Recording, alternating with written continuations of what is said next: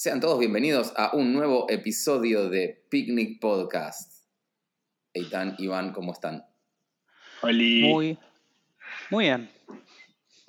Muy bien, como está contando, ¿no? Estamos grabando un día feriado eh, conmemorando eh, el fallecimiento del general don José Manuel de San Martín.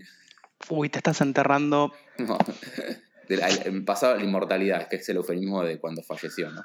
No es el nacimiento. Se murió San Martín. Porque genuinamente es cuando pasa a ser inmortal de verdad, cuando la rompe. Creo que hoy estamos en el día 150 de cuarentena. Apa, sos debe ser el único ser humano que, que- que lleva la cuenta. Lo traje a colación, lo, lo- hice un research especial para el programa. Eh, así que nada, disfrutando de este hermoso feriado soleado. Estuvo muy lindo el día. Sí, pero hace un frío nefasto, boludo. ¿Qué, qué onda con el calentamiento global que no llega? El problema es que llega, no llega tan rápido, entonces es como que no, no llega al nivel que vos lo necesitabas. Claro. Y cuando llegue, te vas a, ya te vas a estar muriendo. No, pero hasta, o sea, para mí va a haber un punto de equilibrio que por ahí dure poco, donde va a ser oh, primavera eterna. Me encanta. Y después ya, ya se ve Ah, a la cierto. mierda. Que va a ser tipo un año.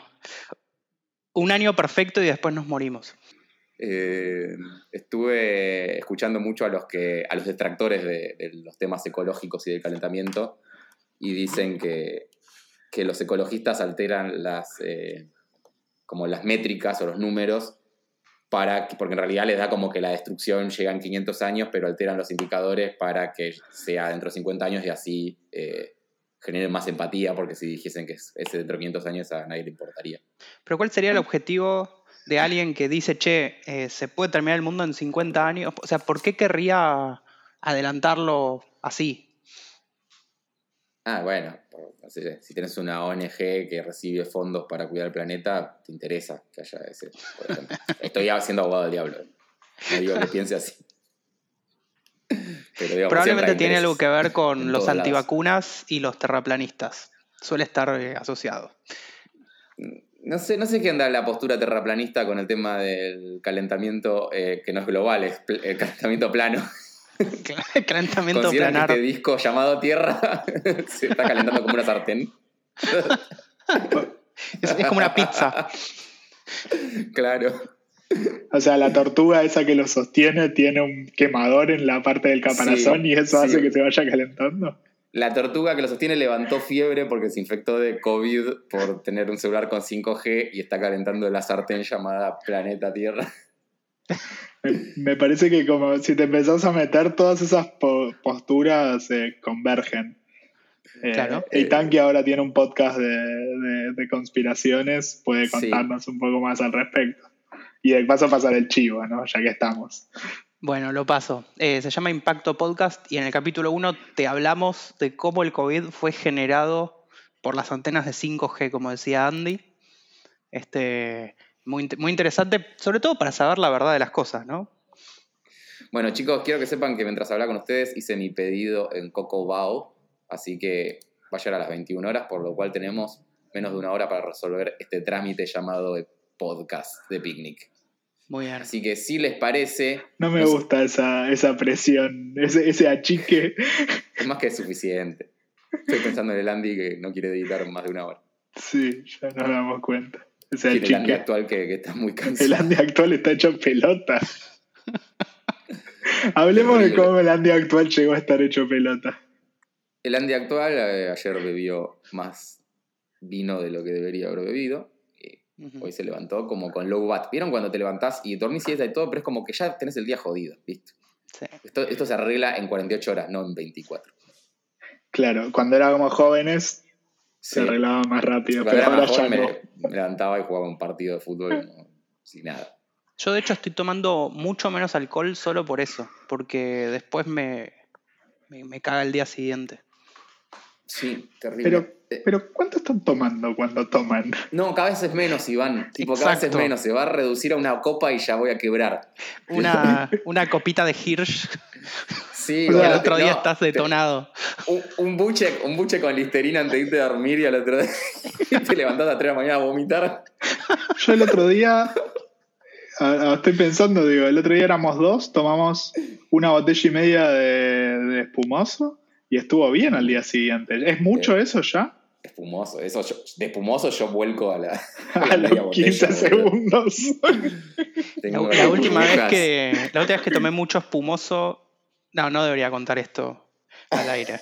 Me cagué encima. No, pero terminé, me tuvieron que llevar a casa, lo voy a cerrar ahí. Dice, dice, ahora solamente con mirar la botella ya me pongo en pedo. Quiebro. Miro una botella en el súper y quiebro. Hablando de eso, tuve el, el- el sábado pasado quebré, pero de, de comida. Eh, ¿En serio? pedí- sí, sí, sí, pedí, va, pedí, fui a comprar eh, a la carnicería de Don Julio, la parrilla esta, que es como la cabrera, pero con otro nombre. La parrilla. No, no funciona así. Acabamos de perder a don Julio como... Don Julio es como como esa parrilla donde llevas a, a los turistas, tipo, quiero asato argentino. Entonces, sí, bueno, la cabrera de Don Julio, ¿no? Más o menos funciona así, eh, en Capital Federal. Me parece Y que en los últimos quizás. años... Me parece que en los últimos años Don Julio tomó mucha más preeminencia por sobre las otras. Ah, Me da la sensación. La brigada también es un, es un, es un buen spot que estaría en esa lista. Bueno, Sí. en- ¿Fueron en este. a la en este-? Perdón, No, pero... nunca fui. No, pasé muchas veces por ahí por San Telmo. Pero miré desde afuera. Bueno, en este reconvertir que tuvieron. Vieron que es como el reconvertir. Tipo, eh, restaurantes se reconvierten para sobrevivir a la cuarentena y son todos restaurantes millonarios. Tipo, nunca se reconvierte la, la parrilla a la esquina, esa funde. Siempre se reconvierte, viste, Michigan, no sé, Niño Gordo, todos restaurantes. Quizás la parrilla a la esquina no necesita reconvertirse, igual le va bien. Esa puede Claro. ser otra teoría posible. Sí, sí, por tener a todos los empleados en negro. Por Porque tiene el costo de estructura que, que tiene O porque Bueno. hacía delivery antes y sigue Claro. haciéndolo ahora igual que antes. totalmente. Nada ha sí. cambiado. Muchos casos también Sí. son por porque tienen el local de hace mucho tiempo y ya comprado. Entonces, Pero no. me causa, claro, puede ser, pero me causa gracia, es como, ¿cómo hace Alan Faena para sobrevivir a la cuarentena? Y es como, que es Alan Faena? ¿No puede no laburar cuatro meses y seguir existiendo? O sea, ¿tiene que hacer algo? Eso es lo que yo no entiendo. Estos lugares que son mega millonarios sí, no sí. pueden simplemente cerrar y decir, Oh. bueno, un año sabático. O Ricky Dediquémonos Sarkani. A la filosofía, claro, boludo. El como, otro día ¿cómo so- lo vi a Ricky Sarkani en la tele diciendo no, porque Sí. estamos liquidados. Y es como, chabón, sos ¿De Ricky? Sarkani. O sea, Boludo, vendé una de tus casas de Pinamar, que seguro tenés. No me sí, consta, sí, o sé- un cuadro de tu casa. Claro. Bueno, igual no, no quiero defender, va, sí quiero defender. Estamos liquidados puede significar, che, este año no vamos a ganar plata en su vida.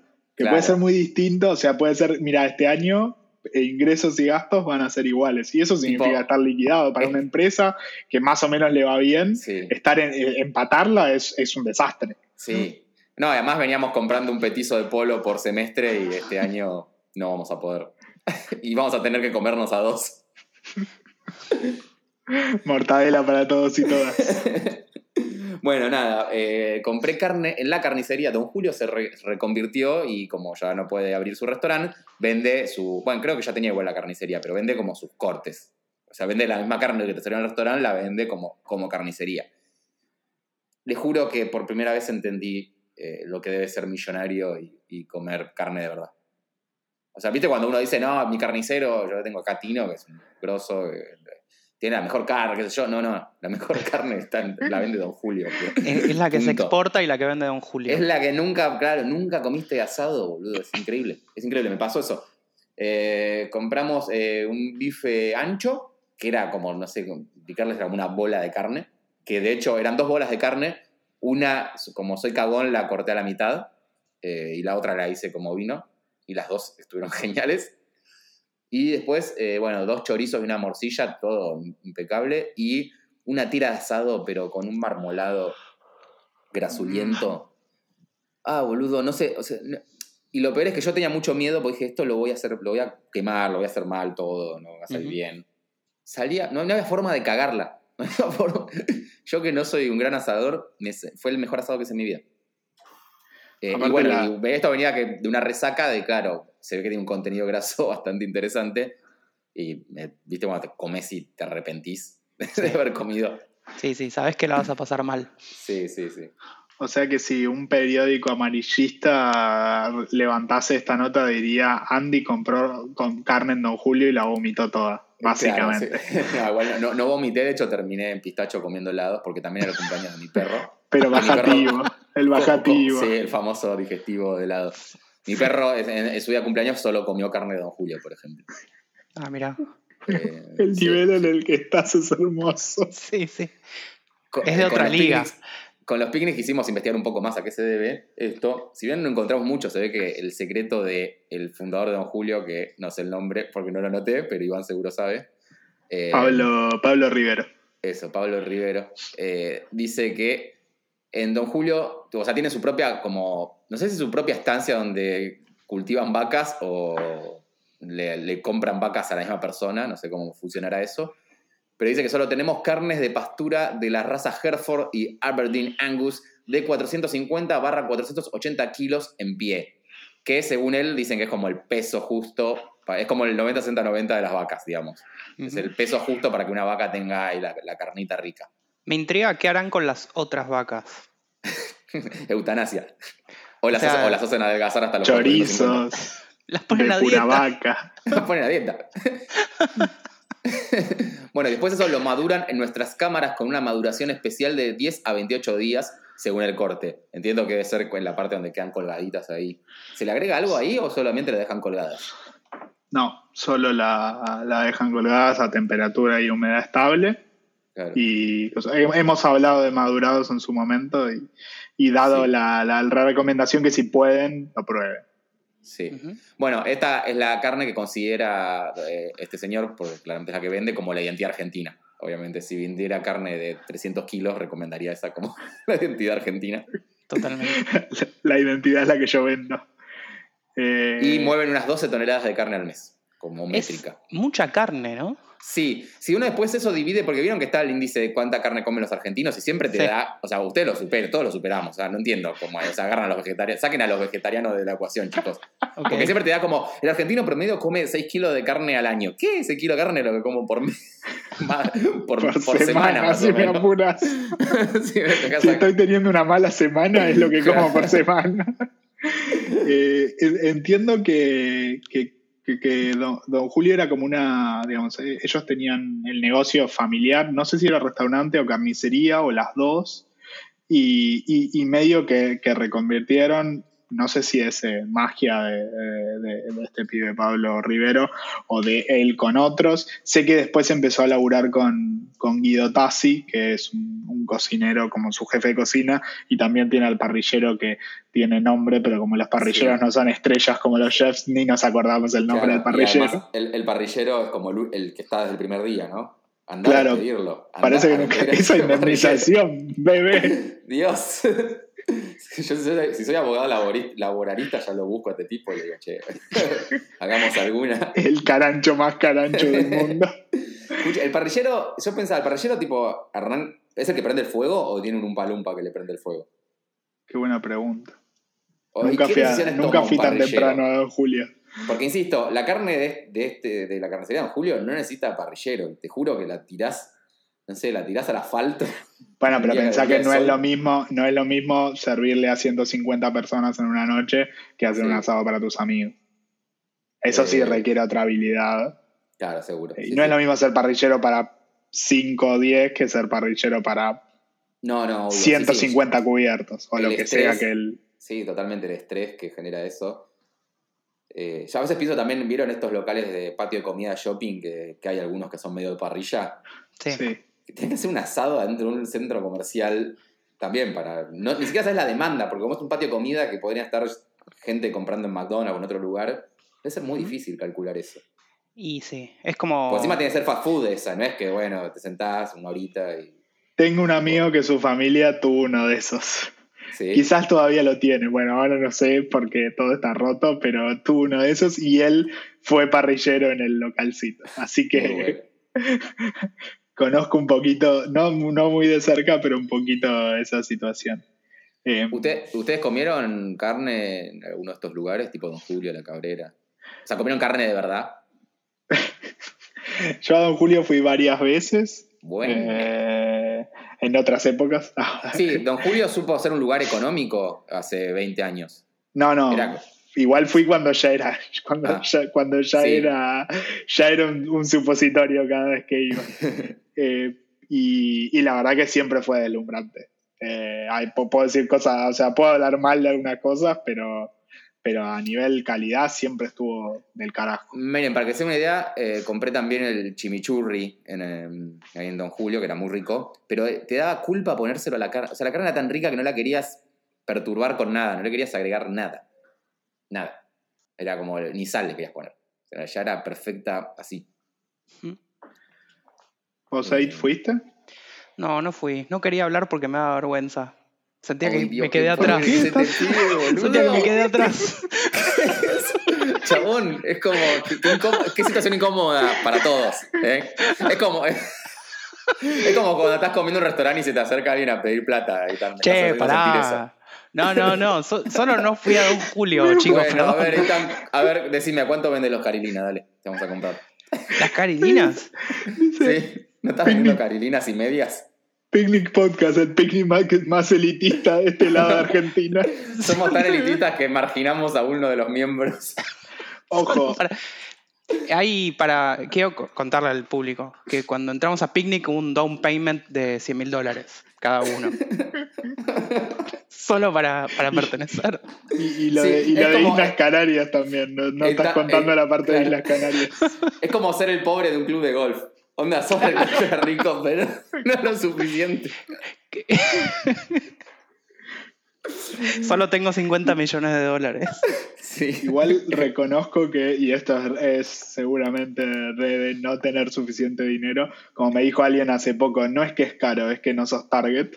Eh, Ay, que, es muy que- que duro las ese últimas comentario. veces que pensé, y, pero era una persona que trabajaba en la industria del lujo y, y era eso. Y, mm, y lo que pasaba es que, que las últimas veces que veía, digo, bueno, va- voy a Don Julio y era como, sale un montón de guita para hacer una parrilla. Digo, puede ser la experiencia increíble y la carne riquísima, pero eh, era muy, muy caro. Y, Claro. y dejé de ir un poco por eso, porque era como, no sé, es- esa guita la gasto en otro, en otro lugar que me, me, me dé un poco más de satisfacción. Un asado rico lo hago en casa. Sí, como que hay Y- ciertas comidas de, que, que como que ya tienen un pico de complejidad, como no se puede complejizar más.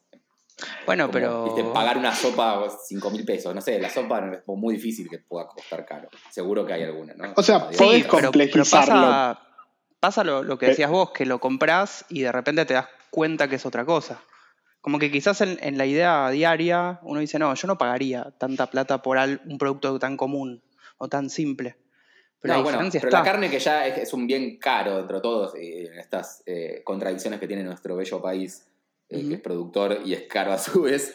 Eh, pero yo noté que por ahí el precio de esta carne, que no lo dije, pero vamos, es un poco más caro que la, parri- que la carnicería de tu barrio, pero no era inaccesible. O sea, es, Ujú. es un asado Podés que puedes decirlo hacer. en dólares directamente, así no, no tenemos No, problemas de, mantener, de cambiarlo a pesos en el momento que sea y tener que No, dar la sí, fecha le- y todo le a eso. en dólares porque no uso pesos, entonces. Ah, perfecto.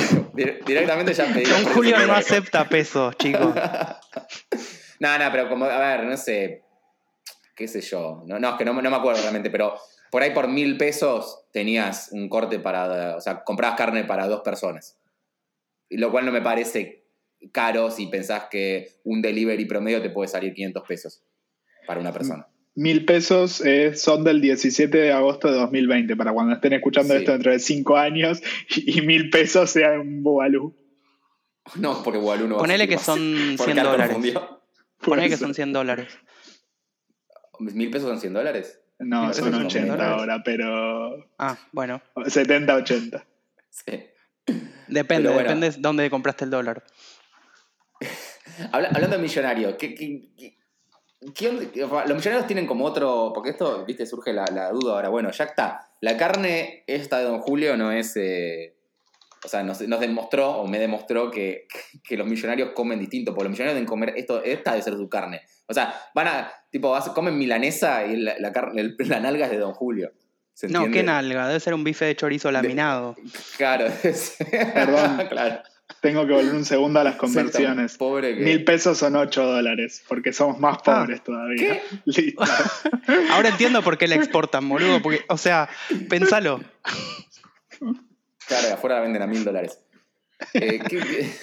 Perdón, volvamos a lo que decías de la Sí, nalga. estamos viendo, lo- los millonarios conocen, tienen, tienen un paladar que, al cual nunca vamos a acceder porque, eh, o sea, lo peor que te puede pasar es ser clase media y una vez darte el lujo de comer en Don Julio. Es como, es como salir de la Matrix un día, comer pollo y volver, eh, tipo, bueno, no, no- me acuerdo era la energía, creo que la- el pollo era rico en la Matrix y feo en el mundo real. Ellos, ellos comían una, una pasta comían como de avena, como una vitina. Claro, y, y por, por unas, o sea, por- digamos, probar un pollo que era como comida. Sí. O sea, era- Pésima- es como de 0 a pésima 1. comparación. Sí, bueno. Nada, Pero- esto es como probar lo que era la verdadera carne y después volver a tu comida normal eh, de mierda. No sé, a mí, a mí, no- a mí todavía eso no, no me pasó, o sea, por suerte, eh, he tenido cada vez la suerte de poder comer comida más cara y, y todavía, o sea, cuando vuelvo a lugares más comunes y cosas más comunes, me siento igual si es rico, que la Ay, mayoría de las veces no lo es, me siento igual de bien. No, quizás es porque me trato de, de- de decir a mí mismo, sos pobre, jodete, Sí. bancátelo, pero quizás es porque, porque depende de las situaciones y demás, no sé, Yo hago todavía una lo sesión tengo de para pensar. hipnotismo cada vez que voy a un restaurante cinco estrellas, hago una sesión de hipnotismo para olvidarme la experiencia y poder seguir disfrutando. Seguir viviendo sin suicidarte. Mi arroz con, lat- con atún en lata que como generalmente. Y, y si es un, y si es un lugar a la carta, estando en otro país donde, donde mirás todos los precios, es como, bueno, dame media cerveza.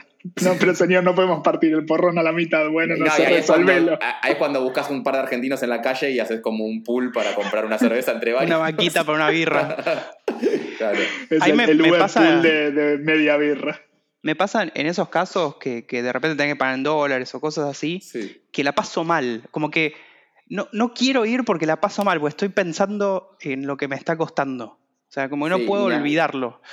Y vos porque hacer la conversión a peso, pero te desafío a que hagas la conversión a tiempo de trabajo en que, que tardaste en conseguir esa plata. Es mucho peor. Tipo, me estoy comiendo una semana de laburo, la puta que lo parió. Jamás, Y me- voy solo como entrada. diría- Claro. jamás me diría en, ese, en esa moneda porque creo que es tipo el suicidio es constante. Sí, sí, es como Y que tu vida ya no tiene sentido. Pero todo termina siendo tiempo. Trabajo para trabajé, trabajé un año para comer para ir a estos tres restaurantes, listo. ¿Tres? Bueno, pero nosotros hicimos una lista volviendo a los millonarios de Sí. qué, tipo, ¿qué es de millonario? Por ejemplo, es de millonario que abrir tu heladera y que, tu, y que tu agua esté todo en botellitas chiquitas en la puertita. Tipo, tener botellitas chiquitas de agua, con gas y sin gas. Eso es de millonario. 100%. Yo sumo tener mini latitas de coca, tipo las Sí, de avión. Sí, Pero no, sí, la- no las que conseguís en el súper, ¿eh? las que son más chiquitas. Sí, Las que y- son y del avión de verdad, las trajeron Sí, de sí. otro país, se las trajeron. Solo porque son más caras. Es de o sea- millonario tener también botellitas de vinos buenos de, de plástico de avión también, que son las antiterroristas, tipo para Eso que no, no puedas tomar un avión. Ay, me da medio grasa eso, Andy. Claro, no Sí, sé. pero si es una etiqueta buena. o sea, me da la Pero de sensación de, que, plástico. de que postas sí. Y claro, de plástico por temas no de, de- de- de económicos, sino para que no tomes un avión No, y lo estrelle contra Pero una me torre. parece Pero que te compras la, te compras la caja y la metes en la cava, o las seis cajas. Tenés razón. No, no, pero yo decía para tener. Bueno, sí, tenés razón. Es de millonario tener una Fallé. cava que esté abajo de tu mesa ratona Sí. del living. No, es de millonario de una cava que sea un ambiente. Eso, eso es de clase media. O sea, la cava eléctrica, como la que tiene Iván, es, de, un, es de un nivel de wannabe. Sí, sí, pero sí. Nefasto, boludo. Nefasto. O sea, la cava es un lugar, una mazmorra en, en tu castillo de Ay, época perdón, no italiano. tengo mazmorra todavía, solo puedo tener cava eléctrica. La cava tiene que tener una puerta de vidrio blindada que se abre por, por computadorita. Tiene que servir también como panic room en caso de que te entren a chorear. Qué buen Y- panic room, ¿no? Y tiene que tener Sí, ladrillo a la vista. una resta día. Sí, si no tiene. si no- sí, olvídate. Mientras te están desvalijando la casa, vos te estás escabeando con un chardonnay. Contrato a alguien para que venga a robar, para meterme ahí. Bueno, es de millonario que el relleno para tus empanadas de carne sea de Don Julio, por ejemplo. O Sí, eh, la, sí, car- la de carne, carne lentejas. De carne Pero si compras un matambrito, Tipo, no, ponele que entre la compra y compraste un matambrito. Puedes hacer unas Sí. empanadas. No me parece tan Sí. Desquiciado. O sea, otra cosa es si, si, si compraste el ojo de bife y lo usaste para hacer Ya les empanadas. Ahí conté sos un la- hijo de puta. La vez que quería hacer un guiso de lenteja como super fancy y le pedí a mi carnicero que no me... Tipo, en vez de pedir le pedí que me venda lomo otra cosa y no me quiso vender. Porque me dijo que- Que Eso, eso quiere decir que es un buen carnicero. ¿Ves? Te, cuida te quiere. Te cuida. Me cuido. Creo que lo había contado en un episodio del. Quizás, Sí, sí. quizás si usas Wagyu para hacer empanadas, tipo que, que, que, el, que el precio, o sea, si Don Julio es caro, el Wagyu es seis veces más caro. Ahí puede ser, o, la, o freís las empanadas en grasa de carne Wagyu. Ahí puede ser que sea rico. Ujú. Eh, Otra cosa que es de millonario que dijeron es comprar carne importada, pero de Argentina. Sí. Preferentemente que haya pasado por algún país del exterior. Eso es hermoso. Te la llevas de Argentina y vuel- te vuelve. Que venga con una Dice, etiqueta. Importada, importada en Argentina, o sea, fabricada en. Argentina y después importada Sí. en Argentina por Pepita Para- Sociedad Anónima. Para mí tiene que venir con una etiqueta en holandés, pero, Claro. el- eh, pero que la despegás y está en la etiqueta argentina. Fundamental que haya y que viajado diga en made in. Argentina. Te voy a decir made in Argentina, no puede decir hecho en Argentina. No, Y la marca país. La marca país es clave. ¿Cuál es la marca país de Argentina? Perdón. La de Guillermo Brea, la que tiene, son como unos filetitos. Bueno, ahora creo que la actualizaron, pero creo que es esa, la que tiene son unos, unos listones celestes y amarillos. ah, la del avión. Sí, sí, creo que la, creo que la, la tengo. Hay- no, no sé si, si es así, hablando de, de carne importada. Perdón, ¿Vieron hago- cuando inter- compran interrumpo porque a, a todos les importa el branding argentino. No, la actualizaron hace poco por una verga total que es un círculo celeste. Lo peor que hizo Macri la- en su gestión fue cambiar la marca país. por eso no ganó de nuevo. Es un, circo, es un círculo celeste con una A chiquita abajo. O sea, no sé qué significa. Chau, Lo estoy viendo, sí. es bastante un espanto. Busquen sí. marca país Argentina y la primera imagen que les va a aparecer eh, es hermoso, Andy. No sé por qué lo odias. Me gusta la nota de Infobae de ese momento que dice cómo se hizo, cuánto costó y qué opinan los expertos sobre la nueva marca país. Bueno, es increíble. O sea, es un círculo con una A. Sí, terrible. Y la A chiquitita del círculo gigante, tipo para decir, Argentina representás esto chiquito en todo el mundo. Bueno, otra, otra cosa que es de millonarios, delivery de lugares que no tienen delivery, pero la cuarentena igualó eso. O sea, antes Sí, los ahora- millonarios podían pedir cosas en lugares que no tenían delivery. Ahora todos los lugares ya mandan, Claro. pero, pero sí, había una época donde ciertos lugares, como, no, ni en pedo, ¿cómo voy a hacer delivery yo? Sí. Ser millonario, eh, es de millonario ir en cuarentena a restaurantes de forma clandestina. Eso sí. para o sea, te tienen familia. que invitar. Sí. Es como, mm, ¿podés ir a Chila? No, no, te tienen que invitar. Chila Claro. no está abierto para vos. Antes podías ir con plata, digo, Si pero ahora. a, la, a la persona indicada, puedes entrar. Eh, bueno, también eso sumaba a cerrar un restaurante solo para vos y tu gente, tu crew, vos y tu crew. Eso es más de hip hopero millonario. Sí. Aunque, aunque el otro día, y creo que se los había contado mientras armábamos esto, había escuchado una, eh, leído de un agente inmobiliario en, en Estados Unidos que a sus clientes los invitaba al cine y cerraba el cine para ellos. Maravilloso. Era como, ¿qué nivel? Pero qué, qué embole ir a ver una película de dos horas solo para después hacer un No, negocio. no, y además, ¿para qué tenés que hacer eso si vas al Show Center a Edo o a cualquier, a cualquier función y vas a verla solo la película? La, la, la, la- el chiste era que los invitaba a la van premier y boludeces así. Ah, Ah, ok. Pero el chabón siempre veía la misma película. Onda, si tenía 10 leads, ¿veía la Sí. misma película 10 veces? No, no, invitaba a todos los clientes juntos. Tío, No, no. Ah, Bueno, ok. Es de millonario, eh, aunque esto, en esto teníamos dudas, pero por eso tal vez no, pero es de millonario invita a tener una cita en Colonia, Uruguay. Onda, te invito a cenar. Bueno, ¿a dónde vamos? A tal lugar. Che, pero no me aparece en, en Guía Olio. No, no, no. eh, te espero en el aeroparque. Vamos a viajar por Pluna. Está complicado. Sí. Es la famosa historia de, de Cabito. Claro, está, está en YouTube, si la buscan, este, Sí. está Cabito contando. ¿No lo harían? Digo, eh, dadas ciertas circunstancias, no, Me da no, mucha porque si no es ansiedad. cringe o creepy, pero No, me da mucha ansiedad. O sea, si tuviese mi propia lancha y o helicóptero, sí, pero si no, me da mucha ansiedad el tema del transbordo. De ir- ponele que saliste cinco veces con una persona y crees que te copa. No, cinco veces ya estamos viendo Netflix. Plan- ya, ya ni- ya Colonia, cita. es Colonia cita 3 o nada. Colonia cita uno. Tipo, es el deal breaker. No, además es, de- es demasiado riesgo. por- porque, o sea, vos haces todo eso y después no sos correspondido y Te perdiste toda la inversión. la co- te dejo Perdiste toda la inversión. o sea, es un gasto demasiado grande como para, para una cita. Yo siento, siento que lo haría, pero no en cita 1, a menos que es tipo, estés desquiciado, loco Sí. de la cabeza y dices, ¿sabes qué? Vamos a Colonia, no me rompa las pelotas. Una que. Pero- mm, Sí. No, dale, dale. No, no. Eh, decí.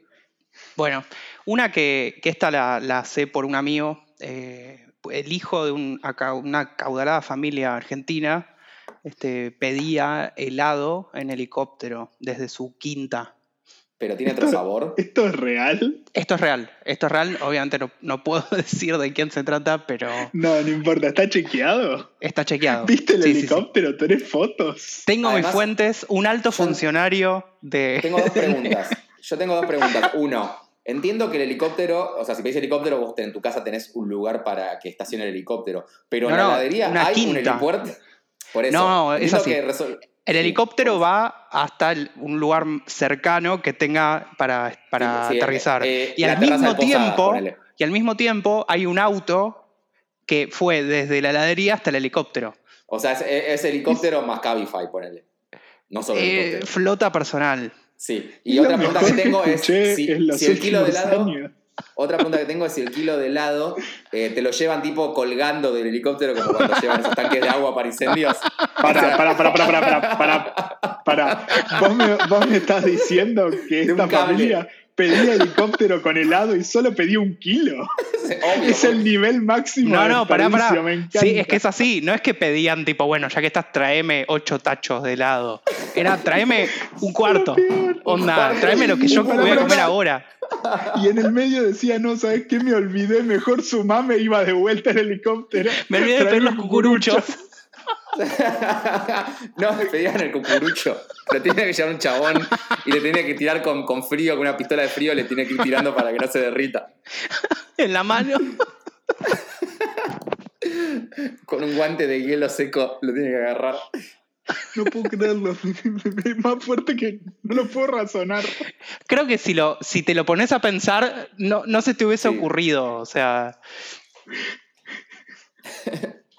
Como último punto de millonario tenemos que es de millonario comer nonatos y, o mamones, que son estos eh, vaquitas bebés. Voy a- claro, que iba no a ser la misma, la misma pregunta. ya, Cuando eran nonatos, ¿era comer bebés que no nacieron? Claro, ¿Pero nonatos humanos? vacunos. No, no, vacunos, vacunos. Porque mamón me parece que es que, que todavía ama- amamanta, puede ser, o mamón también es que no nació. Porque el nonato es tipo, se muere, tipo, lo abortan, vienen los de pañuelo verde y dicen, Ay, "Che, queremos comer carne ahora. y abortan una vaca y se la comen. qué Es como un horror. músculo que nunca, que nunca se ejercitó. Pero se contrapone con lo que decía el de Don Julio de que tenía que pesar 450 kilos para que sea premium. Parece Nah, que, que esto ya es, eh, este, va por otro lado, me parece. Debe ser como paté de vaca, ¿no? Debe ser muy untable esa carne. O, o como, como si fuese un caracol. Como que no, para mí no. Qué asco, boludo. Quizás como es un baboso. bajón igual, quizás no tiene. Tipo, no viene tiene con la placenta incorporada. Todavía. Bueno, es ilegal, sabían. No sé si sabían eso. Tiene sentido. O sea, no ¿Qué podés cosa? vos carnear. Es, ilegal comer- o sea, eh, comercializar nonatos. Ah, ¿Te das cuenta? El aborto es ilegal hasta en vacas. Ahí es cuando sos rico. No, por eso es más de millo- más que millonario, es de persona que trabaja en el campo, porque Claro, sí lo tenés pueden comer. acceso. Claro, porque si sos un gaucho, sí podés comerlo porque, bueno, se te murió ahí mí- la vaca, le sacás el bebé y te lo comes. Es muy de millonario hacer cosas solo porque no se pueden hacer. O sea, Sí. no porque sea más rico el, el- el nonato, sino porque nadie lo puede comer. Bueno, com- como, lo que está, esto que decís es, es perfecto con lo que estás comentando de, de- de cómo durante la cuarentena los millonarios intentaron valerse de su fortuna Exacto. para eh, mi- migrar hacia, hacia lugares donde puedan pasarla mejor, ¿no? Tipo, vos sos millonario tercermundista, ¿no?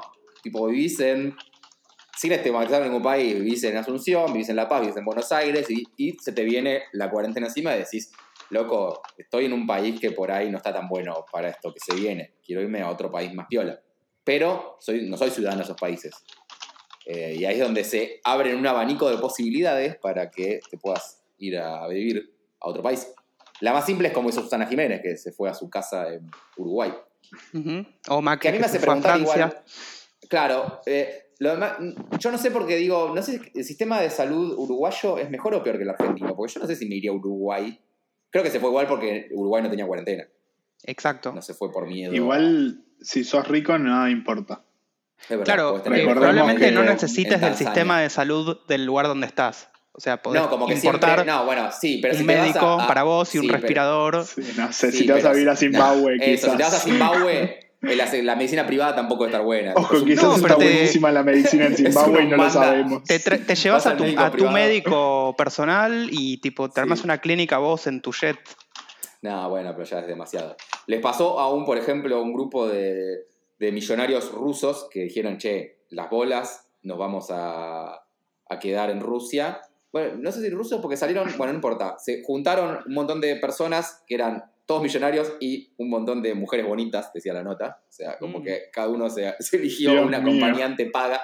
Medio border. Se, eh, con- sí, con- eh, contrataron un jet que les costó 150 mil euros y se fueron desde un aeropuerto de Inglaterra eh, hacia eh, Marsella, donde, en Francia, donde los esperaba una mansión donde iban a pasar toda la cuarentena. Pero en la pista de aterrizaje de Marsella lo esperaba la policía francesa que les dijo, chicos, devuelven, ustedes no son bienvenidos acá y se tuvieron que volver. ¿Posta? es un, sí, es un caso de donde el dinero no fue suficiente. Pero hay casos donde sí es suficiente. Como por Casi ejemplo, sí, como por ejemplo la compra de eh, eh, ciudadanías. Vamos. hay muchos países que, dura- durante la cuarentena salieron a ofrecer eh, su ciudadanía a cambio de dinero. Qué, qué, qué loco, digo, qué loco ir y comprarte una ciudadanía. De hecho, hay una nota de Infobae de hace unas semanas, que andas a ver si podemos comprar, confiar en Infobae o no, pero que contaba de los países que te, que te ofrecen la ciudadanía y qué tenés que hacer para, para, para pagar, eh, pa- perdón, para poder acceder. Es maravilloso. Sí. Cuentan Eh, de 12, y, 12 bueno, y países diferentes. Sí. Y hay algunos de la Unión Europea, o sea que esa es buena porque compras Sí. una ciudadanía y accedes a toda la Unión Europea. Que Austria, dure la Unión Austria, Europea. Sí, Austria, Austria te la vende a tres palos verdes. Tranqui. Eh, Acá dice que Portugal, transferencia de al menos 1.180.000 dólares y, o una inversión de 413.000 dólares. Sí. 413.000 Mucho, dólares es como comprarte acá una casa cheta en Cava o una casa copada, copada en Nordelta. No, Igualmente, totalmente, sí, No está tenés tan mal por la ciudadanía tenés- de un país. tenés opciones como San No, y muchas veces son Nieves. inversiones, ni siquiera son. Porque hay algunos que te piden eh, Podés dinero encima no ganar plata, claro.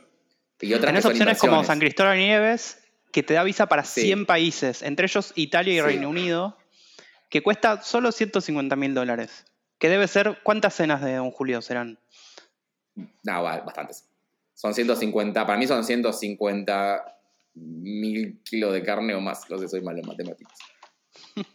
¿Cuántas? Me gusta que empiece a, empiece a medir todos los gastos Che, cenas de pará, Don y acá estoy viendo Granada.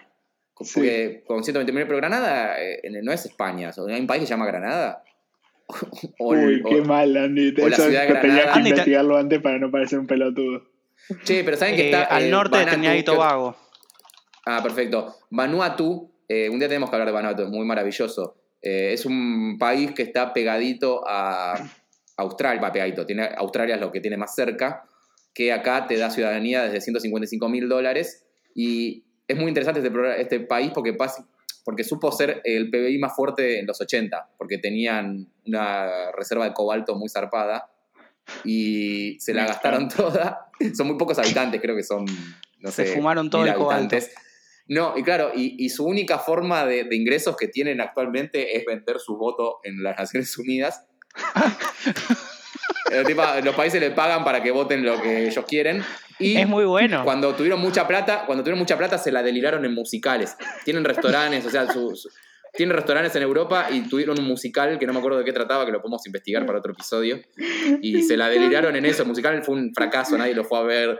Yo creo que, que casi te diría que merece un capítulo. sí, Vanuatu, sí. ¿cómo se fumó la guita Vanuatu? Sí, se llama Vanuatu. Son Vanuatu, esos países sí que. Sí, son esos países medio falopa que no, ni siquiera entendés cómo son países. Ah, están tipo. en- son enemistados de los chinos. Es tipo, como que. Mm, ya no sé si me gusta están tanto. en guerra o algo así, pero los chinos no saben ni quiénes son. Pará, ¿no? Tipo, y no un lo dato- bombardean solo porque va a quedar mal. Un dato muy interesante es que eh, el pago de la ciudadanía también lo puedes hacer en bitcoins. Así de capos son. Che, y, y esto me lleva a un tema que me interesó mucho, mucho más eh, en esta investigación extensa de Picnic eh, Weekend Lifestyle, que es eh, que otra alternativa para millonarios a, a la evasión de- del COVID es básicamente comprarte una isla. Decís, bueno, mira, me metí la bola de las leyes de, de mi país, me compro una isla y me voy a vivir a otro, a otro país. Y dice Si te compras que- una isla, ¿podés sí. fundar tu propio país ahí? Eh, no, en realidad no. Me parece que eso es más complicado. Pero si estás en una isla, ¿qué importa?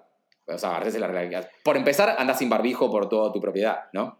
O sea, Claro, esa, que, esa ley la que tiene hacer. tipo 10.000 kilómetros cuadrados. Totalmente. Bueno, según eh, un sitio web que quiero que todos entremos pará. en nuestras casas, ¿qué? O sea, Sí. ahí, ahora igual, sé que me estoy adelantando, pero es demasiado bueno. Hay una isla acá en Canadá, en el sitio que ahora vas a decir, Sí, por solo 200 mil dólares. sí no, es hay lo precios. mismo que valen dos departamentos acá o Es un terrible. departamento decente. Es terrible. Hay islas Es por muy 70 bueno. mil euros. Tipo. Eh, bueno, el sitio se llama privateislandonline.com o .com. Y para los que. Para los que se preguntan, es como un Airbnb o como un zona prop, pero. pero de Andy, ¿cómo llegaste a eso? Entonces, chicos, porque ahora que estoy buscando casa para alquilar también, ya que me- si, me, si me sobran unos mangos, me compro una isla. Me rompo una isla. No, Voy a no, buscar en Sudamérica, Si me hincho las pelotas. No, bueno, de lo primero que hice es buscar en una Argentina. Busqué una isla en Argentina, tenemos, o sea, busqué en Argentina cuántas islas hay y encontré solo una publicada, se llama La Sistina.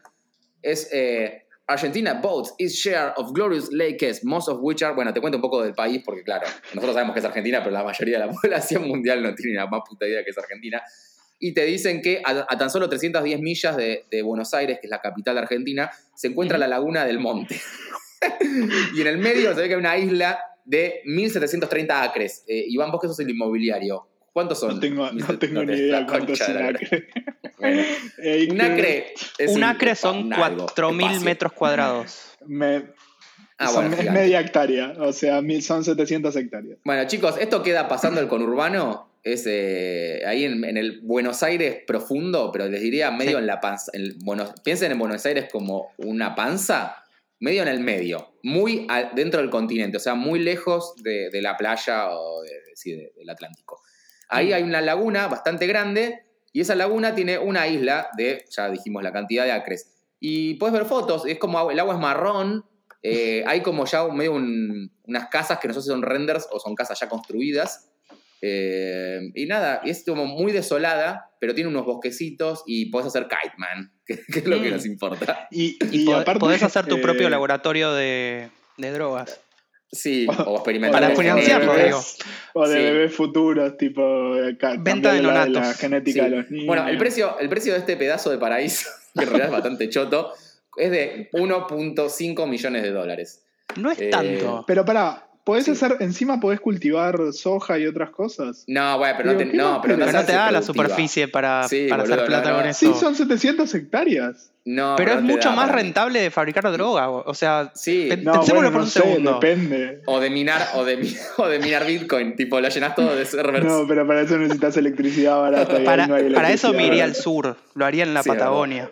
Claro. en medio de la nieve. Bueno, pero después empecé a buscar otras islitas, porque yo, o Bahamas o nada, chicos, quiero que lo sepan.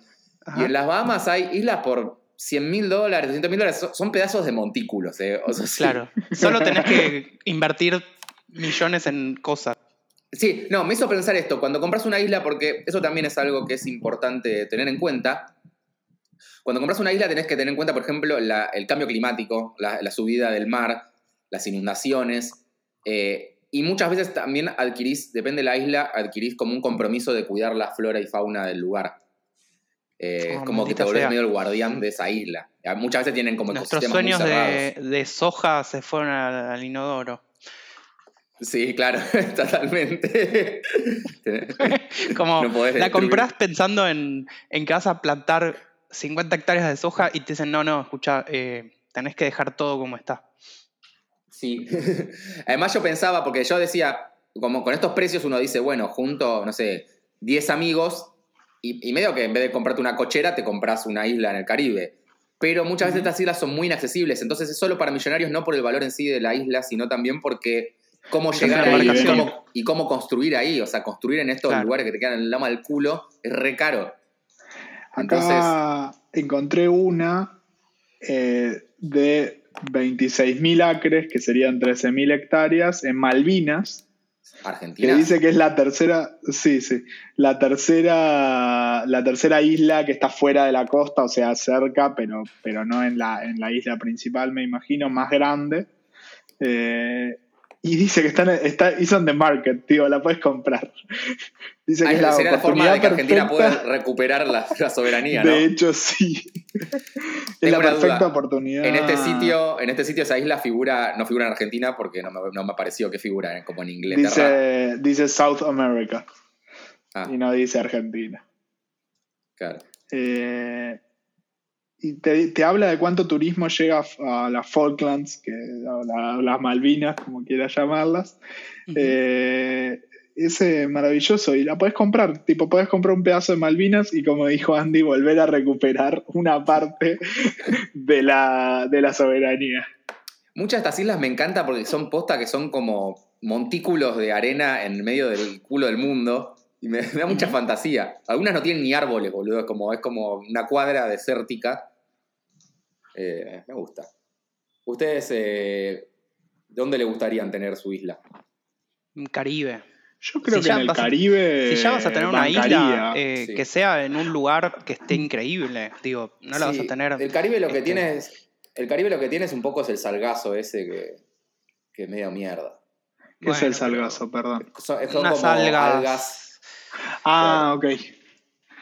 Ac- Acá hay una en Chile por 20 palos verdes. Son 25.000 hectáreas. eh, cerca de Chiloé. Va, nunca debe ser No, cerca, boludo. pero. Pero En es la- todo bosque, Me tipo este fuego. está buenísimo. Está en venta una que está en las Maldivas que se llama Ifuru Resort. Se ve que es un resort que viene con aeropuerto incluido. Ah, es clave. Me encanta. Compra, compra tu isla y llévate un aeropuerto. Es clave. Después hay mucha o sea, isla para casa. llegar, salir. ¿Cómo es la casa? Como que es. Sí, sí, sí, obvio. Y la casa es como que es una casa. No, no es una isla, creo que es hecha por el humano. Es como una casa eh, flotando en el agua. Pero no tiene Ah, tierra. pero- todo es casa. pero no es lo Se mismo. como. Imagínate una casa y ponerla en el medio del agua.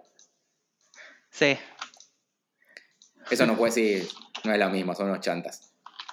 Eh, una cosa que mencionaban también es, eh, por ejemplo, la, la isla más cara es, eh, queda en el Mediterráneo, en Ibiza, y cuesta 150 millones de, de dólares. Eh, Upa. y una de las un cosas precio que... más razonable Sí, para una y- isla.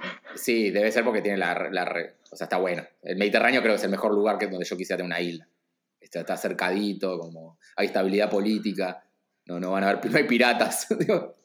Son unas cosas que hay que tener en cuenta. Ah, es verdad. Y- Es muy buen tema ese. O sea, Te te puede caer un desembarcan, boludo. pirata. Sí, te- Claro, boludo. Es una isla en Somalia. Te un pirata y dice, che, ahora es mi isla. Pero no, yo la compré acá en Private Island Inc. Yo, tengo, el, tengo el título de propiedad.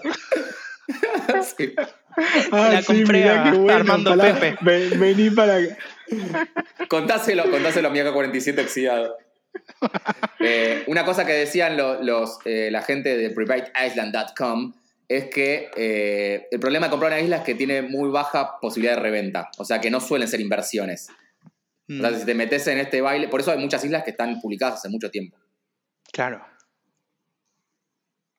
Pero bueno, nada, Que- tener en cuenta. Me gustaría es, tener una es maravilloso este mundo de comprar islas. ¿Habrá Sí. un broker tipo compra y vende islas y hace Y guita estos, con eso? Esto, boludo, Private Island Inc. Pero esto me parece más, la- me da más la sensación que estos son como más un, un intermediario. Pero yo digo alguien que hace, no sé, eh, flipping, que esto de que compra casa, la refacción y las Ah, vende, sí. co- co- compra Ah. islas, las, Compra las islas. un poquito más lindas y las Le- vende. compra islas, le corta el pasto y las vende. O compras una, le metes un laboratorio de metanfetaminas y la revendés a, Sí. Hay una en Belice 10. que me encanta, boludo.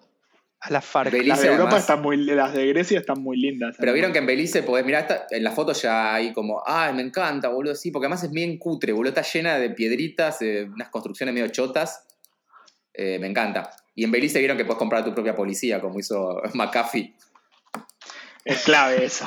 Sí, es clave comprar a la policía. Cuando te, cuando tenés- cuando te estás buscando todo el universo Sí. es clave No, comprar sí, a la policía. Eso es, bueno, si vas a comprar una isla para radicarte y armar medio tu nación paralela, es bueno eh, hacerlo en países donde puedas eh, penetrar a fuerza de dinero los distintos estamentos sociales y nada, y tener más control.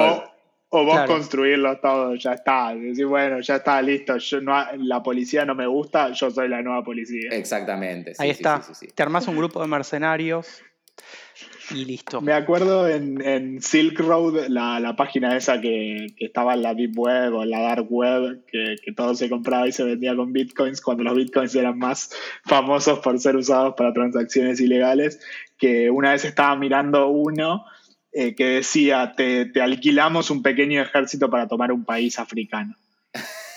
Era buenísimo. Y te contaba cómo venían armados, cuántos eran, era hermoso. Ah, bueno, sí, sí. La, la- el- la compra de mercenarios debe ser como lo más parecido a jugar al, al Age of Empire, ¿no? Y tipo, construir arqueros.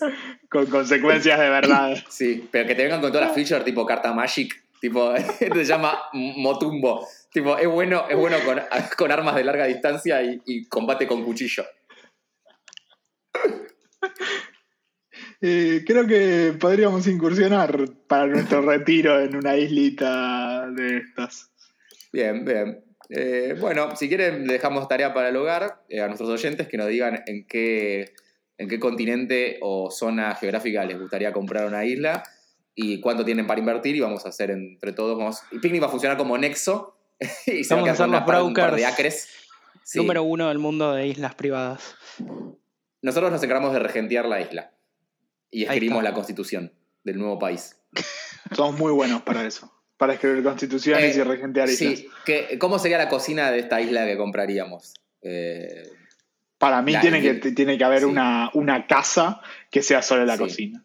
Y que esté conectada No, para perdón. poder llevarla a la casa me, expresé, me principal. expresé mal, no la cocina edilicia. Ah, ¿cómo construirla? No, no, Ok. no, no, no, no ¿Cómo se construye esta nación? Eh, claro, la, tipo, ¿cuál es el, el core de la, de la comida de Picniclandia? Picniclandia es tipo es del estofado, es de, de las carnes, es vegetariano. Y pero me parece que tiene que tenés que como, como aprovechar un poco el, el, el- El entorno. la- el entorno y decir, bueno, sí. si estás en Centroamérica van a haber arepas. Pescado. No Arepa y podés pescado. como, eh, escaparte de eso. Y después vas desarrollando de ahí. Es como, gusta. si no, empezar de cero de cero es re difícil. No, ¿Cómo empezás una comida de cero? La comida es a base de pochoclos. Saborizados. naranjú. La bebida nacional es naran- es naranjú. Eh, ju- eh, Juguito, juguito en, en- en En plástico. juguito plástico en hielo. Oh, que, eh, es tan centroamericano eso. Jugo en bolsa. aquellas. Bueno, hemos eh, cubierto varios temas. Yo creo que, que por hoy hemos tenido un episodio más que digno de, de los estándares de picnic a los que tenemos acostumbrado a nuestros seguidores y, y futuramente nuestros habitantes y compatriotas de Picniclandia. Sí, es un, un formato diferente el que exploramos hoy de picnic, así que espero que, que cuando lo escuchen les guste. Sí, y, si no les guste, pueden contarnos. Sí, cuéntenos en arroba picnic, de, ¿qué, ¿no? Picnic, arroba picnic, algo así. Picnic Podcast. Sí. Picnic Podcast en Instagram. Arroba Picnic Podcast en Instagram. Nos escriben, raramente chequeamos, así que por ahí podemos tardar meses en responder. Sí. Pero. O sea, somos como cuando le mandas un mensaje directo a tu influencer y no te responde. Pero sin ser tu influencer. es como escribirle a Messi por Instagram. Solo que no somos Messi. Que es como escribirle a un par de pelotudos que hacen un podcast. O sea, tenemos el mismo tiempo de respuesta que Messi en los DM, pero. Pero es lo un único par de parecido millones menos. Y un par de islas privadas menos. Exactamente. Bueno, amigos, les mando un beso eh, y nos vemos la semana que viene, ¿no? La otra, no sé, algún día. Sean felices. Algún día. Besitos.